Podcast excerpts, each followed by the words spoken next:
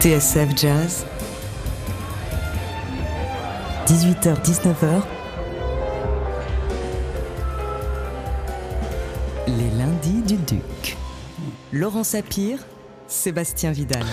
On en rêvait depuis un bail de cette émission sur Jean-Patrick Manchette, fan de Flaubert et de Sonny Rollins, figure cultissime du polar 70s et déglingueur en chef des vieilles histoires de truands façon Jean Gabin pour mieux faire entrer le roman noir dans son époque, sans folklore ni psychologisme à la noix, et cela dans la grande lignée des fondateurs américains du genre. Disparu scandaleusement trop tôt en 1995 et auteur de, joyeux, euh, de joyaux comme Le Petit Bleu de la côte ouest ou encore euh, la composition du tireur position du tireur couché, Manchette se rappelle à notre souvenir en mois d'octobre grâce à un film aussi déjanté que décoiffant qui va sortir dans deux semaines s'appelle Laissez tomber les cadavres, Laissez bronzer les cadavres. Décidément, j'ai du mal à me relire.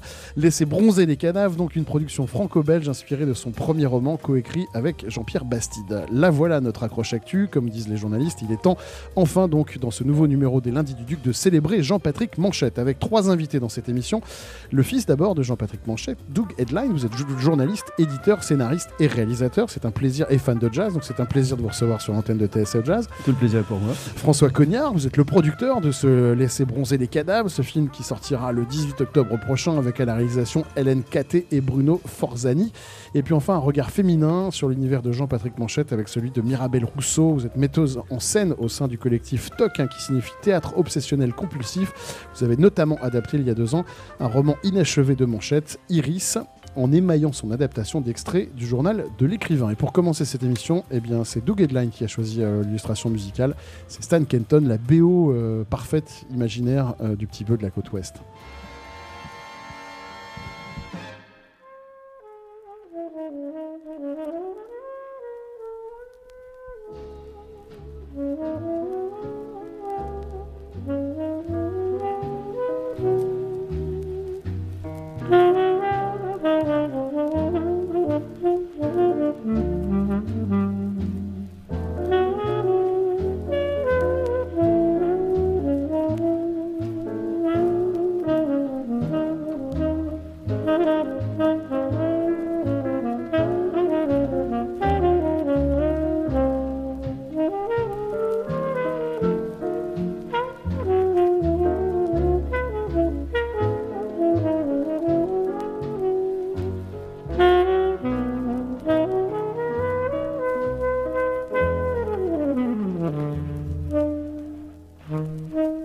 Mm-hmm.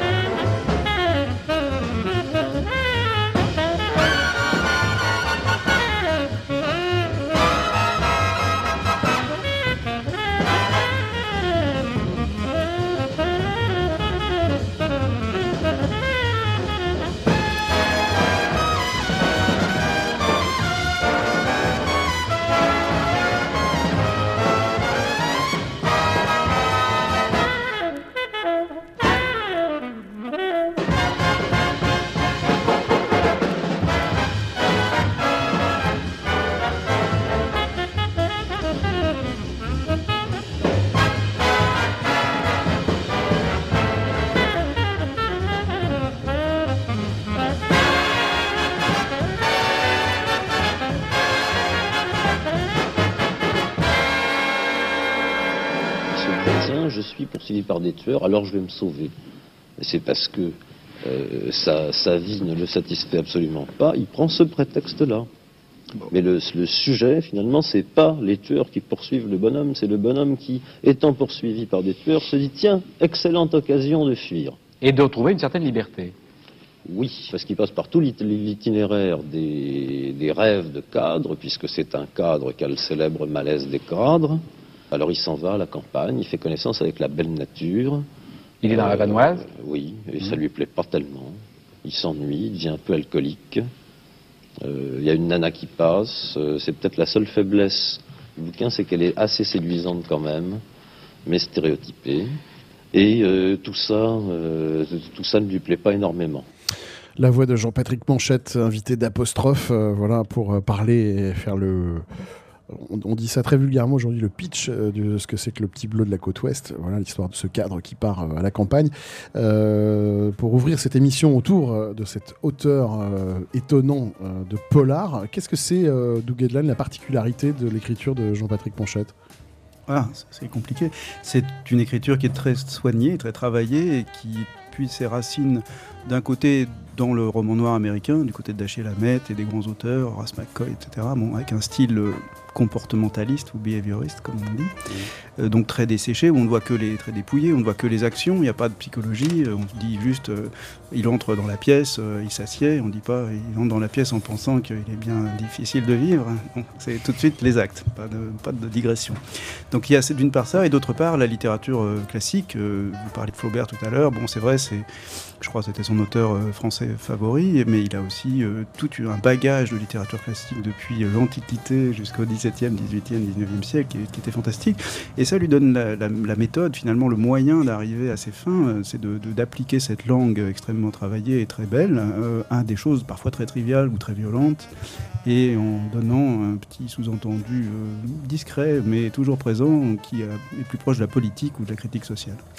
Oui, parce que c'est ça qui, quand même, qui fait aussi la particularité de, de, Jean-Patrick Manchette, c'est le côté politique. Quoi. Il était lui-même gauchiste, situ, pour être très... Pour, situationniste, pour, pour, le, pour, le, pour, le, resituer sur la palette euh, de, de, ouais, voilà, un enfant de, de, de, 68. hein, je veux dire, il avait 22, 22, 24 ans au moment où tout ça s'est préparé. Il avait 26 ans en, en, 68. Bon, il était vraiment dans, cette euh, stupéfaction ou sidération, comme on dit maintenant, devant les possibilités révolutionnaires qui, sont, qui sont apparues à ce moment-là et qui n'ont pas duré longtemps, malheureusement.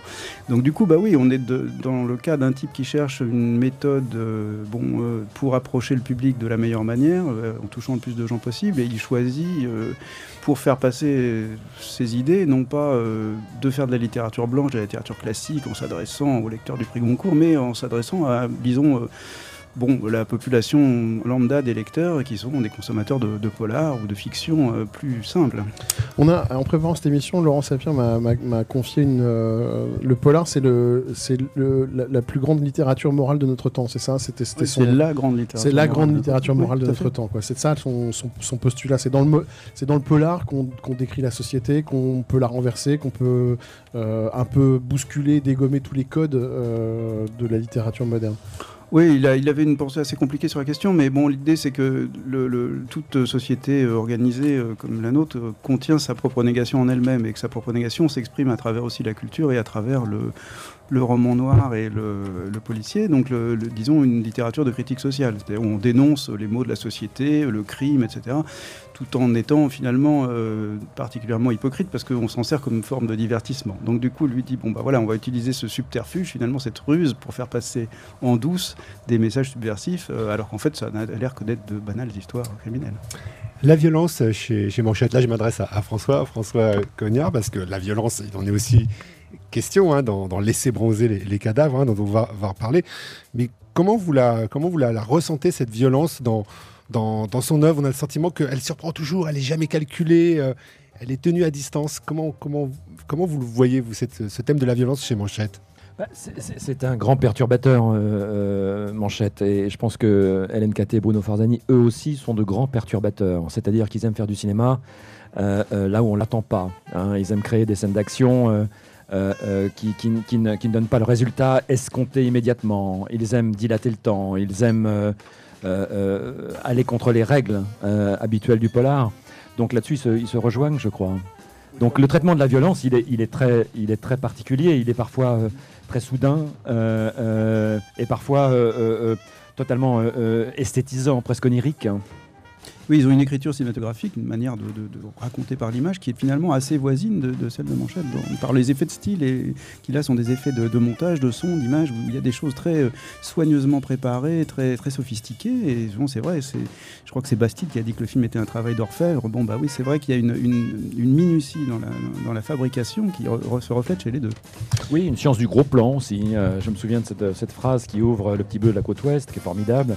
Euh, euh, on dirait une phrase comme un plan séquence, euh, mais en fait, elle est faite de plein de petits détails euh, euh, qui, qui sont très pervers parce qu'on passe, euh, euh, on change sans- cesse de point de vue. Euh, et Bruno Allen aussi euh, euh, euh, s'amuse à changer de point de vue sans cesse, de passer d'un personnage à directeur l'autre. de photo, c'est ça? Comment? Le nom que vous avez cité? Bruno Allen Bruno Hélène. Bruno et Hélène. Bruno et Hélène, ok, d'accord. Ils, viennent, ils viennent par deux tout le temps. réalisateurs, hein. Hélène, Hélène Caté et Bruno Forzani, qui sont les deux réalisateurs de, de se, de, de se laisser bronzer les cadavres. Donc il y a cette science du gros plan, oui, Ouais. cette science du gros plan qui est, qui est assez, euh, qui est assez infernale. Et, et on s'aperçoit aussi chez, chez Manchette parfois que euh, euh, il, va euh, se concentrer sur un détail et à partir de ce détail euh, dérouler euh, une action entière. Et de même, tu, bon, la, la question partait de l'idée de la violence. C'est vrai que dans le film, comme dans les romans, finalement, de, de- de Manchette, les, les- les scènes de violence sont très abruptes, très, très crues et en même temps très rapides. C'est-à-dire que ça n'arrive, ça n'est jamais plaisant, c'est jamais mis en scène pour euh, le gunfight ou pour le voilà. Mais c'est tout de suite quelque chose qui est choquant. Voilà. Et dans le film, il y a aussi ça. On est un peu électrisé au- à des moments où ça flingue. Le film, en l'occurrence, s'appelle Laisser bronzer les cadavres, adapté euh, donc euh, du premier roman de Jean-Patrick Manchette, euh, roman coécrit avec euh, Jean-Patrick Bastide. Euh, euh, François Cognard, comment, comment on pourrait raconter ce film en quelques mots? Vous pouvez nous faire ce qu'on dit vulgairement le pitch de, ce- polar qui sortira le 18 octobre? Ouais, c'est trois, trois bad guys qui sont en vacances dans un, mot abandonné, tenu par une artiste un peu à la ramasse, hein, qui ne sait plus produire et qui euh, évoque beaucoup Niki de Saint-Phal et qui décide, en allant faire les courses, de se faire également un fourgon blindé, de ramener 250 kilos d'or et de le planquer dans le village et de se dire on va continuer les vacances ici, on est tranquille. Sauf que Ça se hélas, passe pas euh, tout à fait comme ça ça. se passe pas comme ça. Euh, comment euh, vous avez euh, anticipé, abordé ce projet avec justement Hélène Caté et Bruno Forzani? C'est amusant parce que je crois que c'est Hélène qui a découvert le bouquin il y a une euh, quinzaine d'années. euh, et, moi, de mon côté, je l'avais lu aussi il y a une quinzaine d'années. Euh, et puis, un, beau soir, il y a, a 4-5 ans, on en a parlé. Et ils m'ont dit que si un jour une adaptation les intéressait, ce serait celle-là. Je dis, bah oui, je connais le roman.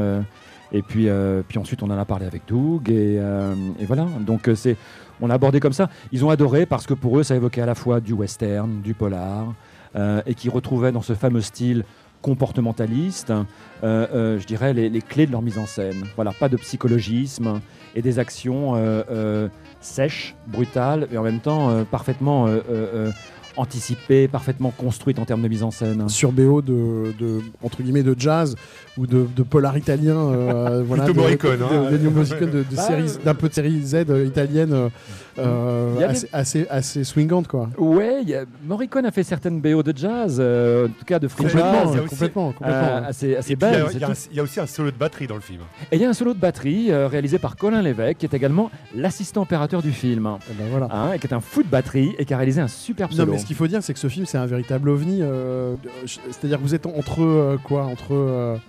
Euh, Il y a un, un côté très, euh, oui, Sergio Leone, un côté très euh, Tarant- Tarantinoesque dans, dans cette, dans, dans cette utilisation des effets de façon très marquée, mais d'une façon beaucoup plus artistique que ce que fait Tarantino. C'est-à-dire qu'il y a des excès de couleurs, des flashs, il y a une bande-son qui, est- qui pète. Est-ce que ça, c'est euh, c'est- c'est Manchette qui vous inspire ça, cette façon d'utiliser la violence et aussi les effets cinématographiques avec autant de, autant de brio et autant de, de volonté de marquer pour pouvoir marquer des effets? Mais il y avait ce personnage fascinant et central dans le roman, qui personnage de Luce, hein, cet artiste hein, qui, comme je le disais tout à l'heure, s'inspire de, euh, de Niki de Saint-Phal et de tous les nouveaux réalistes de l'époque, Jean Tinguely, euh, Yves Klein, etc. Donc je pense que Bruno et Hélène ont vu euh, dans cet artiste quelqu'un qui pouvait conduire le, le- film hors des sentiers battus du, polar, justement. Donc c'est un polar pop, hein. c'est un polar nouveau réaliste, un polar presque pop art, ouais. Donc c'est c'est ça qui leur a beaucoup plu, je pense, de pouvoir prendre ce personnage et de faire éc- éclater les, les- les conventions du polar. Et de, de- voilà, il y, a des- il y a des hommages à, Yves Klein avec des, des jets de couleurs, des jeux de couleurs, des, des jets de couleurs. Il y a des- les fameux tirs de Niki de Saint-Phal qui sont reproduits également.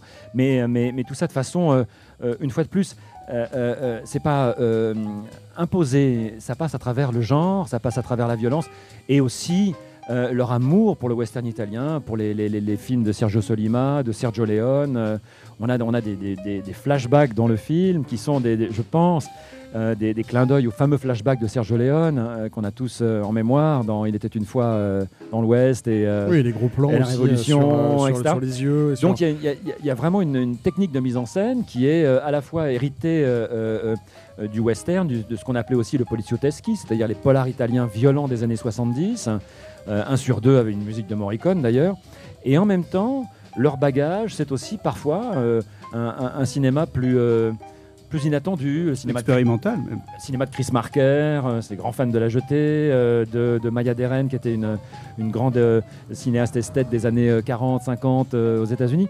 Donc euh, c'est ce mélange, c'est un mélange, ils sont un peu comme des alchimistes, si vous voulez. Euh, C'est un peu comme un solo de hard bop qui irait, qui irait tout d'un coup de- très vite, puis d'un d'un coup on ralentirait, etc. Il y a un côté qui très... part en free jazz. Ouais, ouais, complet. un côté très euh, dézingué comme ça, où tout d'un coup on vous emmène, ça dérape, on vous emmène vers le free alors que vous attendiez quelque chose de plus calme et inversement. On va euh, continuer à parler de Jean-Patrick Manchette euh, avec nos invités sur l'antenne de TSF Jazz, euh, notamment avec Mirabel Rousseau et, ses adaptations au théâtre de, ce qui est, de, de ce qui est le regard hein, de Jean-Patrick Manchette sur, le polar. On va juste marquer une très courte pause sur l'antenne de TSF Jazz. On revient évidemment avec de la musique. Parce qu'il n'y a pas que le jazz dans la vie, les lundis du Duc. Laurent Sapir, Sébastien Vidal.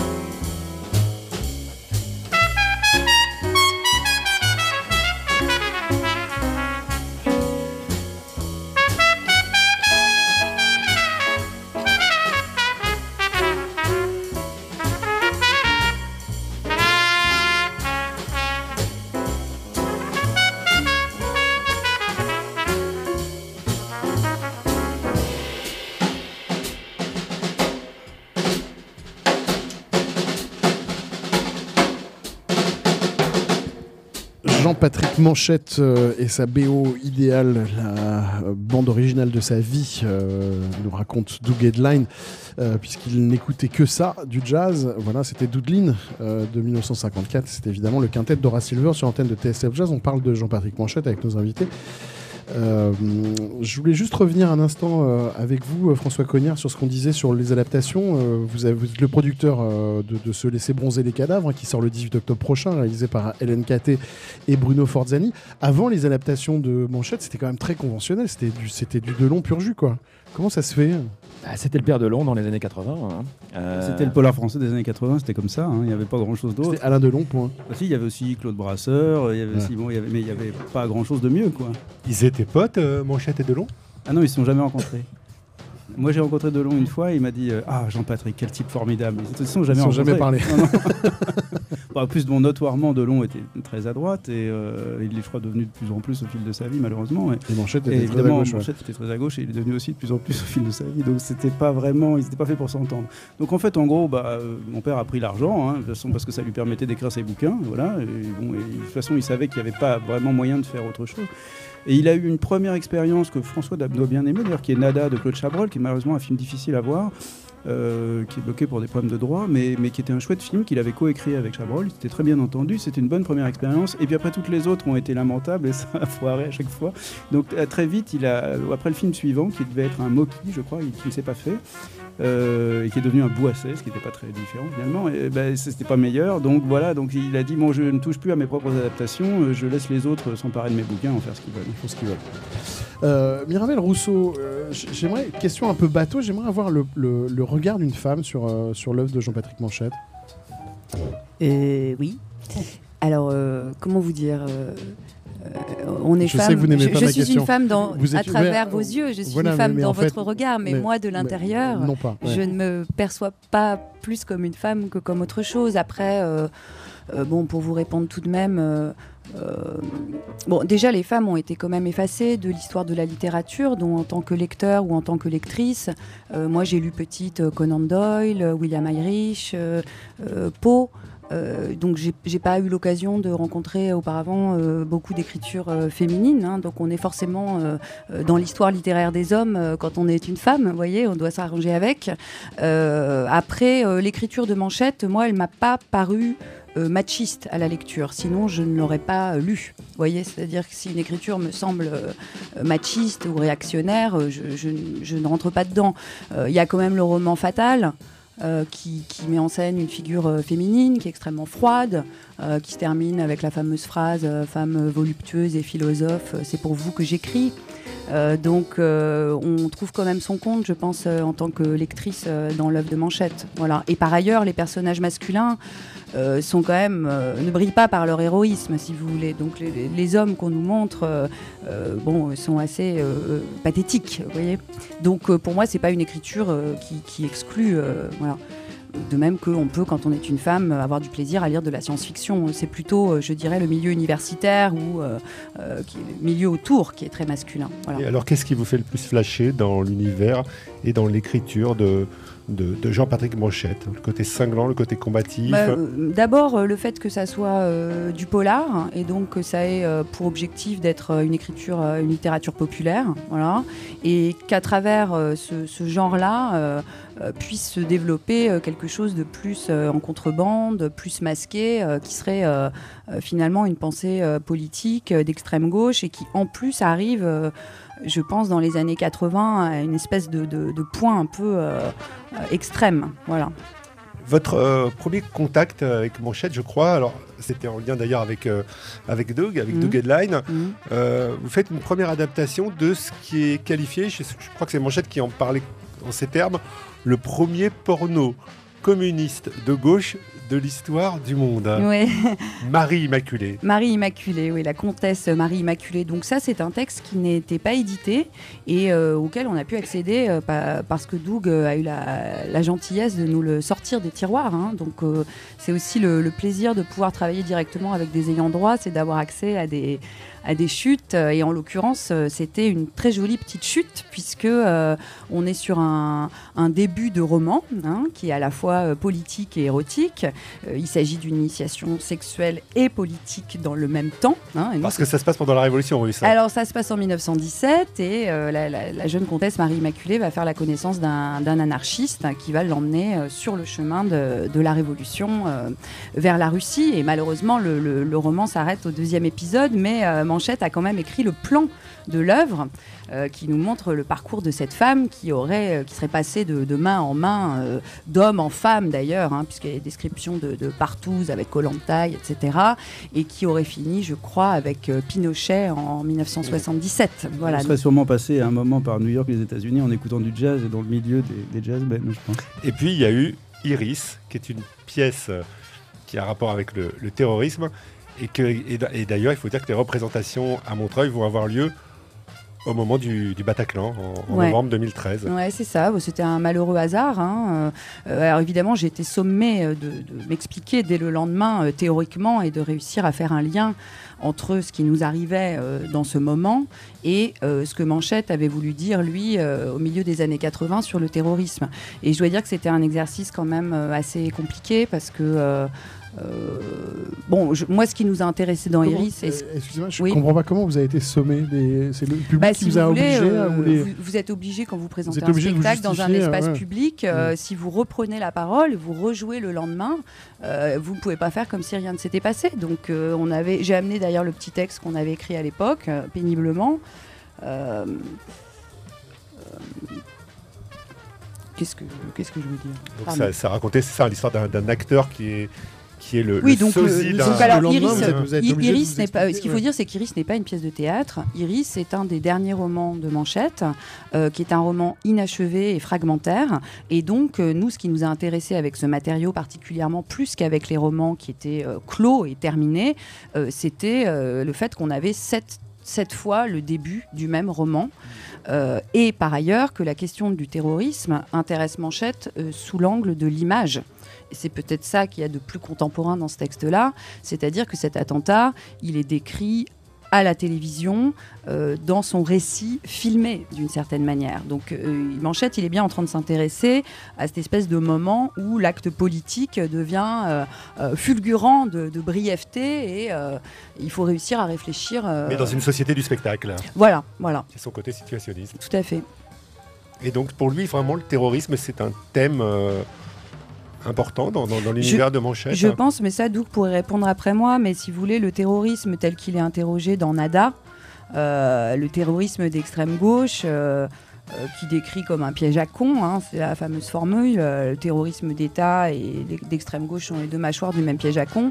Je pense que c'est pas le même terrorisme auquel il s'intéresse en 1981, 82, 88, où là, on est sur un acte isolé.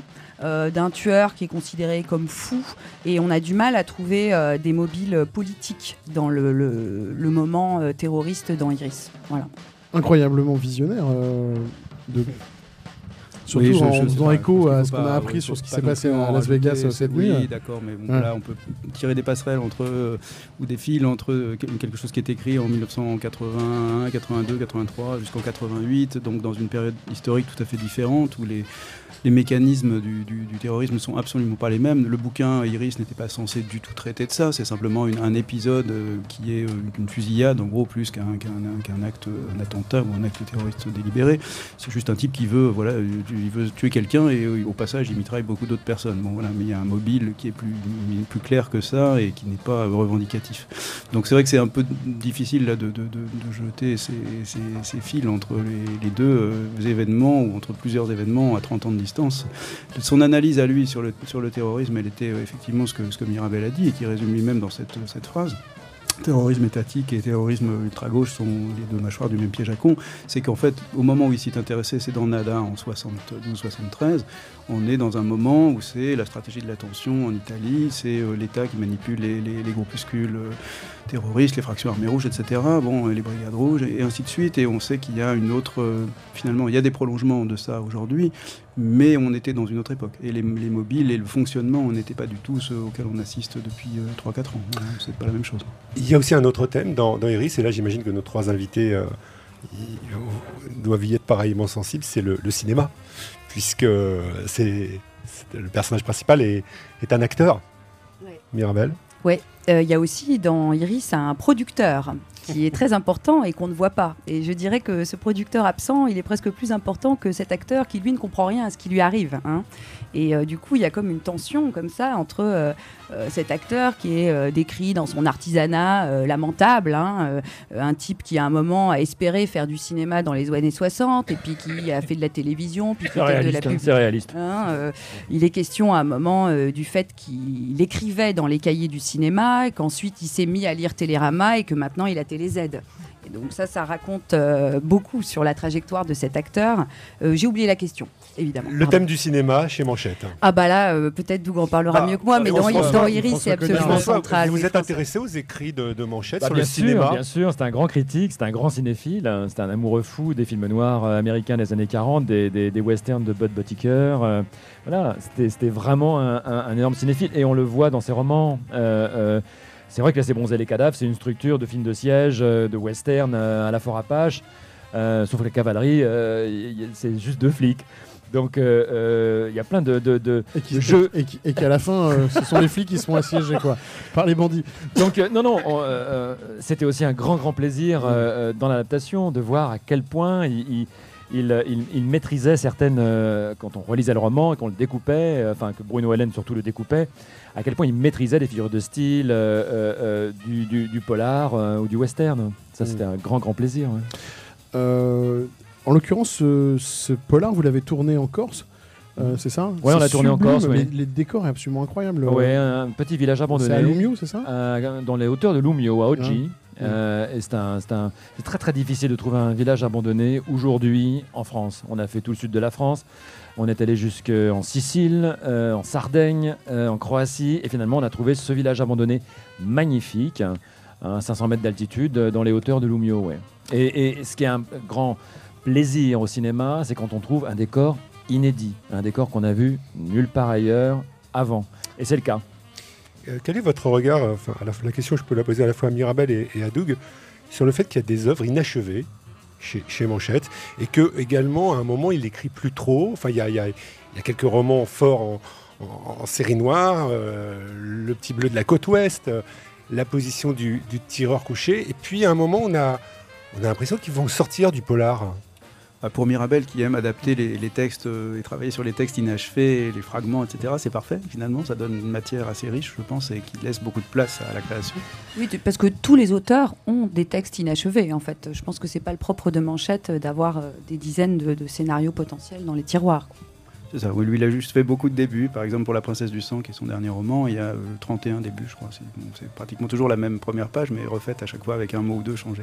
Donc, euh, bon, des fois, il y a plusieurs pages et elles sont très différentes. Mais enfin, c'est c'est quelqu'un qui aimait Mais il voulait beaucoup sortir du polar moment Ben, en fait, oui, donc, parce qu'en fait, il a eu cette période de lassitude après 82, donc après la position des tueurs couchés, où il a, il a considéré qu'il avait plus de, de choses neuves à apporter sur le, sur le polar ou sur le roman noir.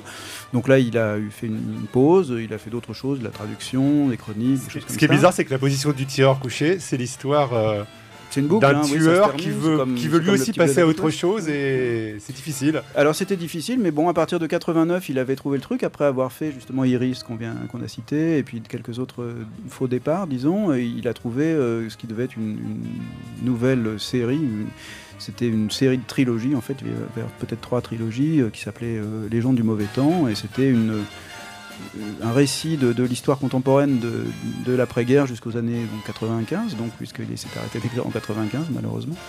Et donc euh, du coup voilà, de 45 à 95, on aurait eu un tableau d'époque finalement de tout ce qui avait été euh, son enfance, son adolescence, etc. Mais euh, avec une vision historique qui était la sienne, ça aurait été intéressant. Peut-être qu'on aurait pu faire une série à partir de La Princesse du Sang. Enfin, je veux dire, c'est un matériau qui se présentait comme un récit euh, se déroulant sur plusieurs continents, etc. Peut-être l'occasion d'un futur travail euh, d'adaptation. Euh, le jazz quand même, le jazz dans, dans tout Ah ça. oui, venons-en hein, au jazz quand même.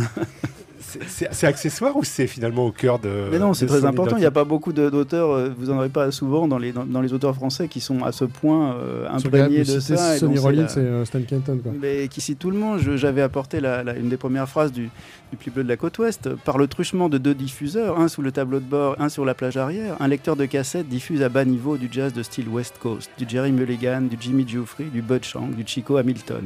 Je sais par exemple qu'à un moment, ce qui est diffusé est Trucking de Rob Bloom et Ted Par le quintet de Bob Brookmeyer. Il n'y a pas beaucoup d'auteurs en France qui Mais vont pourquoi- sortir ce genre de choses. Pourquoi ce personnage n'écoute que du jazz de la côte ouest? Eh bien parce qu'il est décalé, parce que c'est quelqu'un qui est, qui est mal dans son temps, mal dans son époque, euh, qu'il écoute la musique finalement la plus anecdotique et la plus anodine du moment. Il écoute même pas du jazz, euh, du jazz un peu brutal, un peu Enfin, corsé. en il même écoute temps, il pas aimait bien, il bebop, aimait bien Ellington non plus. Il aimait bien Manchette, ce, Oui, ce jazz-là aussi. Mais c'est un jazz, euh, c'est- l'opposé finalement de, de, de la- de la- l'étude politiquement correcte du jazz. C'est-à-dire que C'est pas du jazz noir, c'est pas du jazz euh, de, de vrai jazzman euh, revendicatif, justement pour utiliser un mot qu'on donnait tout à l'heure. C'est pas du Charlie Parker, c'est du jazz finalement sous sédatif. C'est vachement bien, le, le- le West Coast, c'est superbe, mais euh, il y a des harmonies énervés quand même, merveilleuses. ouais. Mais et quand ils soufflent tous ensemble, Ils ça fait beaucoup énervés, de bien. ils sont bien mais- aussi. hein. Oui, oui, et Mm. certains d'entre eux, oui. Alors, mon père aimait beaucoup Art Pepper, il aimait Bah beaucoup, voilà, euh, Chet Baker, bon, tous ces gens-là. Et, et en même temps, voilà, c'était quand même un peu des gens décalés, parce qu'ils se mettent tous ces blancs qui se sont mis à aller vers la Californie pour faire du jazz de blanc et à composer, enfin à jouer, surtout pour les bandes originales de films, etc. C'était vraiment un drôle de mouvement. Et pour le coup, bah, le personnage de Gerfo qui est mal Ça dans sa, ressemble dans beaucoup sa au vie. personnage du Petit Bleu de la côte ouest qui s'en il va. écoute qui- la mauvaise musique une- finalement. Il écoute du jazz, mais il écoute pas le jazz. Voilà, il écoute un, un jazz particulier. À un moment, il a une phrase, pas- il, dit- il fait un lien entre ce jazz qu'il écoute et les rapports de production. Vous vous Oui, rappelez voilà, de ce bah, Bien sûr, bien sûr. La raison pour laquelle Georges file ainsi sur le périphérique avec des réflexes diminués et en écoutant cette musique-là, il faut la chercher surtout dans la place de Georges dans les rapports de production. Le fait que Georges a tué au moins deux hommes au cours de l'année n'entre pas en ligne de compte. Ce qui arrive à présent arrivait parfois auparavant. Voilà, tout ça c'est donc le début du Petit Bleu de la Côte Ouest, un merveilleux livre. Ça, m'évoque Welbeck, moi. Euh, Il y a- il y a cette espèce de, de, de, de, de- de grisaille euh, magnifique Welbeckienne euh, et, et de, cette, de- de cette prise en compte d'un d'un personnage qui s'ennuie et qui, euh, et qui se. Oh, Manchette était plus beau que Welbeck. Non, mais il y avait- il y avait ce côté. euh, Peut-être plus brillant aussi. Je sais pas si Welbeck écoute du jazz, peut-être. Je crois pas. Je suis pas Euh, non, je le vois pas trop. Il a eu sa période avant-gardiste aussi, Oui, mon oui, cher. moi j'ai, j'ai- j'ai- je dois dire qu'il y a aussi euh, des- du free jazz. hein, dans les- il n'y a pas que du, que du West Coast. hein, donc, donc ce qu'il écoutait lui principalement, c'était quand même du bebop et puis après Ellington et des choses plus anciennes. Mais c'est, il est formé à, à- au MGQ, à Miles Davis, euh, à, à Parker et, et Gillespie. euh, et puis il y a des choses plus, un peu plus brillantes. Ornette Coleman, Eric Dolphy. Voilà, bon, c'était Archie Shepp, euh, période free. Voilà, donc il était vraiment passionné de ça. Moi, il m'a traîné voir des concerts. Je me rappelle être allé voir Archie Shepp à Massillon, je sais pas 72 ou 73. Bon, c'est des choses pour un enfant, c'est un Ça peu vous brutal. ou- C'était brutal. Le Shep, ça m'a, ça m'a saoulé. J'ai, trouvé que c'était trop. Je l'ai revu après, justement, avec Horace Silver, bien, bien des années après, je sais pas, 25 ou 30 ans après, j'ai trouvé ça merveilleux. Mais les- la période free, c'était fatigant quand même. hein. Mirabel, vous vouliez euh, ajouter quelque chose Ça vous étonne pas finalement le, le, le fait que Manchette adore le jazz Euh, non, pourquoi? Ça devrait? Non, mais il y a toujours un décalage, euh, effectivement, chez Manchette, entre euh, ce qu'il aime, euh, le temps dans lequel il est, la- une espèce de nostalgie aussi pour des formes passées, un peu désuètes. C'est comme ça pour le cinéma aussi. Euh, c'est lui qui a découvert James Ellroy Ou qui l'a présenté aux éditions de C'est lui, Village Noir qui- c'est Enfin, François- François Guérif qui, a, ouais. qui a- qui a plutôt euh, publié James Ellroy, le premier en France, mais comme ils étaient assez amis, euh, euh, que Manchette aimait beaucoup euh, Elroy. Quand il a découvert la- son écriture, il a trouvé ça épatant. Donc il a effectivement fait un article en- dans l'IB en 87, 7, 85 ou 7, oui, par là. Et, et à l'époque, personne n'avait repéré Elroy. Bon, qui était vraiment... Ils se sont jamais rencontrés euh, Non, ils se sont jamais rencontrés. Ils ont, Ça aurait été étonnant parce que Elroy mais- est, est, euh, dans, dans- dans le genre euh, total opposé de ce que peut être oui, Manchette oui, en termes de. Et en même temps, quand mon, père a- politique, ouais. quand mon père a attrapé un cancer, Elroy lui a écrit une lettre très gentille pour le- l'encourager à, à se bagarrer, à tenir bon et tout. Bon. Donc, euh, bon, ils avaient finalement, je pense, par, par le, le biais de la littérature, une, une sorte de complicité, mais ils ne se connaissaient pas très très bien. Mais par contre, je pense que chacun appréciait la personnalité un peu étrange de l'autre. Euh, voilà, non, par contre, il était copain, Manchette était copain avec Westlake, avec euh, d'autres auteurs, Ross Thomas, euh, voilà, Robin Cook, il était très ami avec Robin Cook, Pierre Signac, bon, voilà. Donc c'est vrai qu'il y avait quelques auteurs qui étaient dans son petit cercle, mais il n'était pas, pas un grand communicant, hein, il n'aimait pas beaucoup, il préférait écouter des disques et regarder des films plutôt que d'aller dans des soirées mondaines en fait. François Cognard, vous vouliez ajouter quelque chose? Oui, Elroy a eu droit à une belle adaptation, lui, hein, avec LA Confidential. Oui, c'est ce, qui, Euh, c'est ce qui manquait à, à, à Manchette ouais. jusqu'ici. Voilà, maintenant il y en a une bien. Voilà, c'est- Merci, elle, elle, elle- elle sort le 18 octobre prochain avec à la réalisation Hélène Caté et Bruno Forzani. Euh, le film s'appelle Laissez bronzer les cadavres. Allez-y, vous allez prendre une bonne claque, voilà, on peut dire ça, hein, peut-être une bonne baffe dans la figure, une bonne baffe visuelle et sonore. En tout cas, nous, on adore. Euh, merci infiniment, euh, Doug Headline, d'être venu nous parler euh, de Jean-Patrick Manchette. Merci François Cognard. Merci. Euh, merci à vous, Misa- Mirabel Rousseau. Euh, une pièce à annoncer à aller voir? Oui, on va présenter un travail sur les tables tournantes au théâtre de Berthelot en décembre, début décembre, à Montreuil, toujours. Allez, cette émission euh, est terminée. On écoutera un peu de jazz euh, et surtout euh, la BO préparée par Doug Headline autour de cette émission de Jean-Patrick Manchette, le temps d'une petite page de publicité sur l'antenne de TSF Jazz. À tout de suite.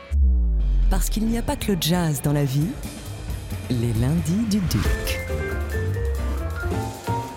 Laurent Sapir, Sébastien Vidal.